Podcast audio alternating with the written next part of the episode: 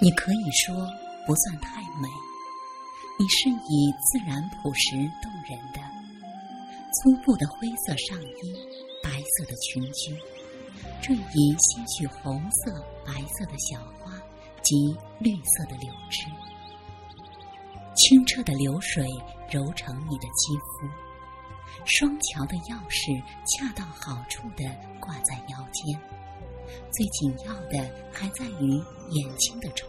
子，仲春时节，半开半闭，掩不住招人的妩媚。仍是明代的陈阳吧，斜斜的照在你的肩头，将你半晦半明的写意出来。我真的不知道，你在那里等我，等我好久好久。我今天才来，我来晚了，以致使你这样的沧桑，而你依然很美，周身透着迷人的玉质。真的，你还是那样纯秀而古典，只是不再含羞，大方的看着每一位来人。周庄。我呼唤着你的名字，呼唤好久了，却不知你在这里。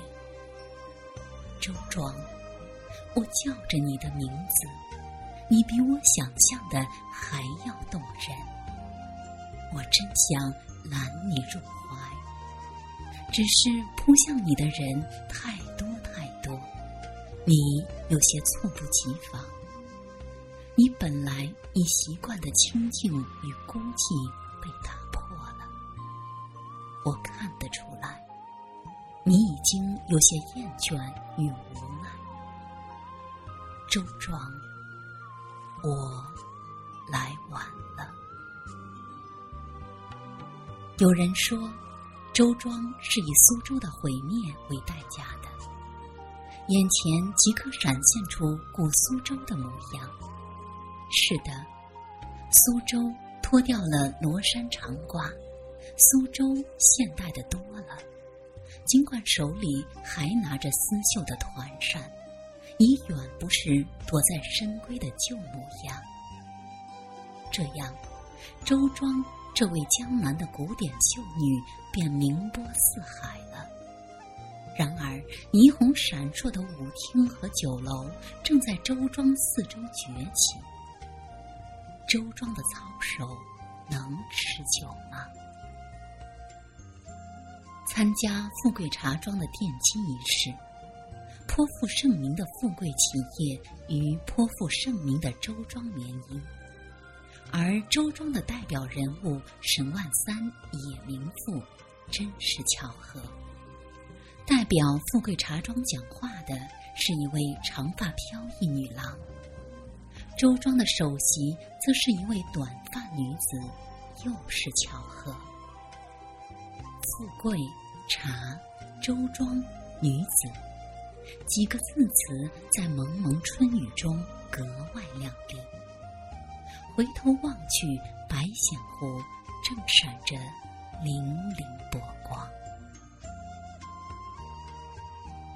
想起了台湾作家三毛。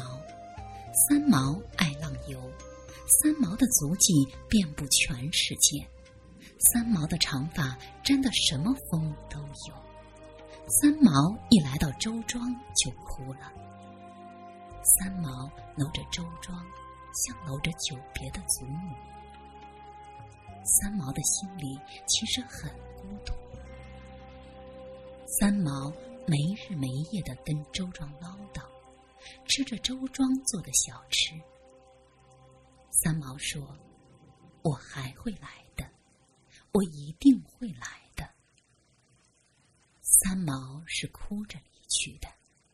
三毛离去时，最后亲了亲黄黄的油菜花，那是周庄递给他的黄手帕。周庄的遗憾在于没让三毛久久的留下。三毛一离开周庄，便陷入了更大的孤独，终于把自己交给了一双袜子。三毛临死时还念叨了一声“周庄”，周庄知道，周庄总这么说。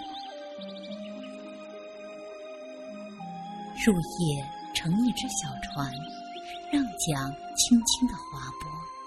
时间刚过九点，周庄就早早的睡了，是从没有电的明清时代养成的习惯。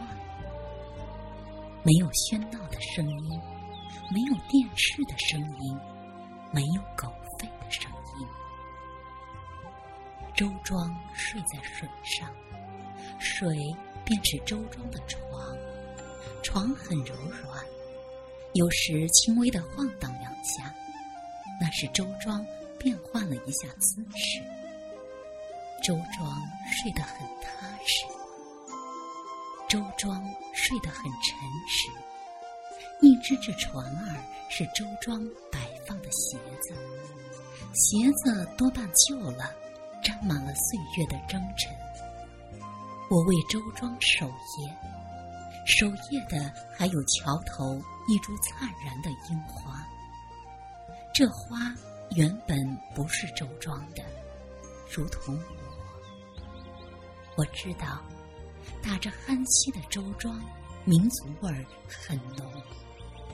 忽就闻到了一股股沁心润肺的芳香，悠悠长长的，经过斜风细雨的过滤，纯净而湿润。这是油菜花。早上来时，一片一片的黄花，浓浓的包裹了古老的周庄。远远望去。色彩的反差那般强烈。现在这种香气正氤氲着周庄的梦境，那梦必也是有颜色的。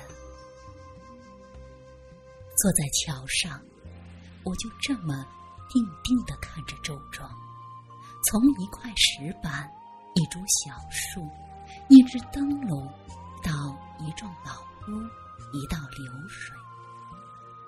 这么看着的时候，就慢慢的沉入进去，感到时间的走动，感到水巷深处哪家屋门开启，走出一位苍然老者或纤秀的女子，那是沈万三，还是迷楼的阿金姑娘？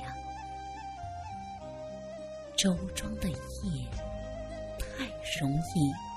让人产生幻觉。